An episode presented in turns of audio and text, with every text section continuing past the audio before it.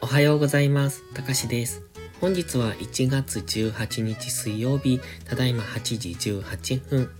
それではポンド円のトレードポイントを見ていきましょう。まずは冷やしからです。昨日冷やしは上髭の陽線となってきてます。緑のボックス加減からの反発で、ここでのダブルボトムからの上昇になるのかというところですが、現在 GMMA は下向きですので、基本は下落トレンド中。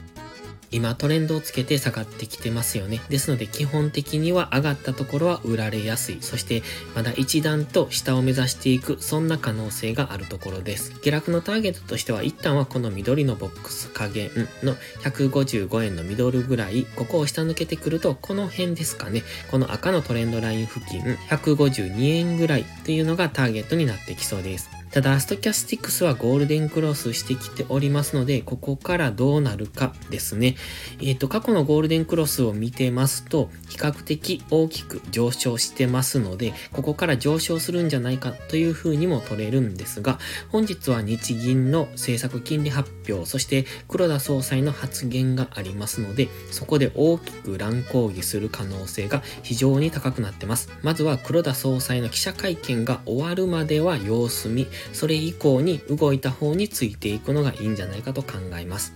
ただしテクニカル的には一旦上昇しそうな形にはなってきてますので、上昇したところは売られやすい、下落したところ、でも週足単位でのトレンドラインがありますので、その辺は注意が必要です。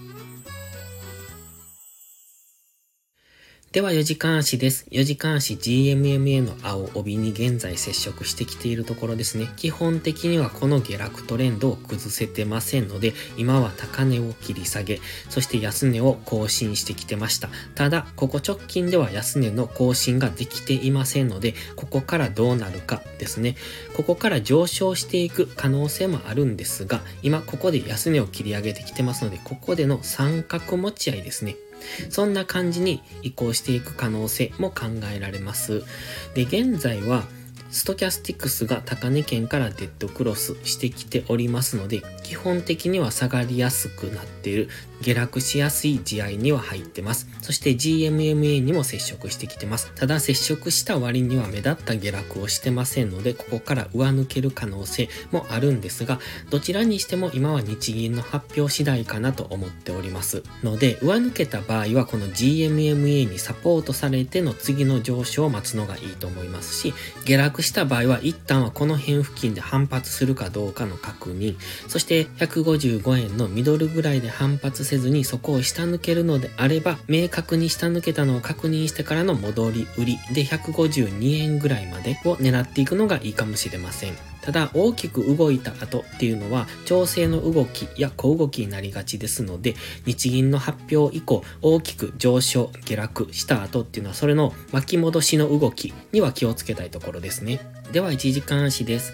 昨日ツイッターでも投稿していたんですがこんなイメージの画像を投稿してました。昨日投稿したのは15分足だったんですが1時間足で表すとこんな感じ。緑のエリオット波動の現在は4波進行中。ここから5波に入るのかどうか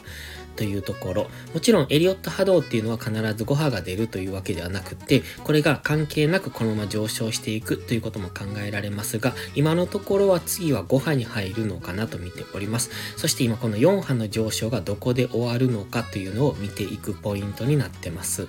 で、昨日投稿したのはこの N 波なんですが、この下落の5波に対しての調整の上昇としての N 波動をイメージしておりました。そして N 波動のこれ今 N 値が完成したところからの機能は下落になってるんですね。一度ここ、フィボナッチリトレースメントの38.2%を達成しての下落になってます。これ多分昨日の動画でもお話ししてると思うんですが、一旦のターゲットがここになりますと。そしてそのターゲットを昨日は達成して、そこから一度大きめに下落をしてきてますが、1時間足の GMMA を上抜けたので、ここでサポートされて今上昇するのかどうかというところです。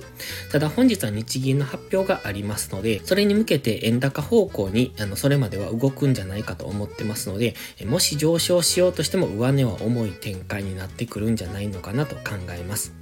ですので今はここでエリオット波動の5波が完成するのかどうかというところ、完成せずにこのまま上昇していけば、このエリオット波動の仮説は間違っていたということになりますし、もし日銀の発表後に大きな陰線をつけるような下落になれば、そこでエリオット波動の5波が完成すると考えます。もちろんエリオット波動5波が完成すれば、その後は修正波に入っていきますので、逆の動きですね。日銀の発表後大きく下落してきたとしても、その後修正波に入るのであれば、そこからの上昇の波に入っていきますので、その辺を注意して見ておくのがいいと思います。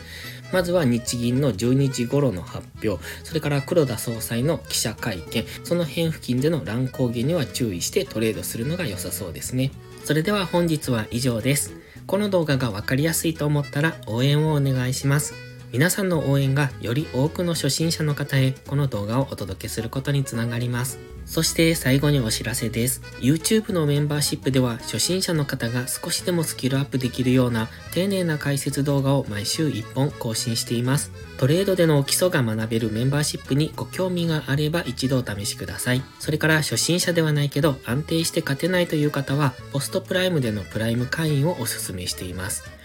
こちらは2週間の無料期間がありますので、その期間をご利用いただき、自分に合うかどうかを検証していただくのがいいと思います。まずは行動しないと何も始まりませんので、無料期間を上手にご活用ください。詳細は概要欄にあります。また iPhone や iPad の YouTube アプリにはメンバーシップボタンが表示されない場合がありますので、Safari などのブラウザーから YouTube にログインしてからお申し込みをお願いします。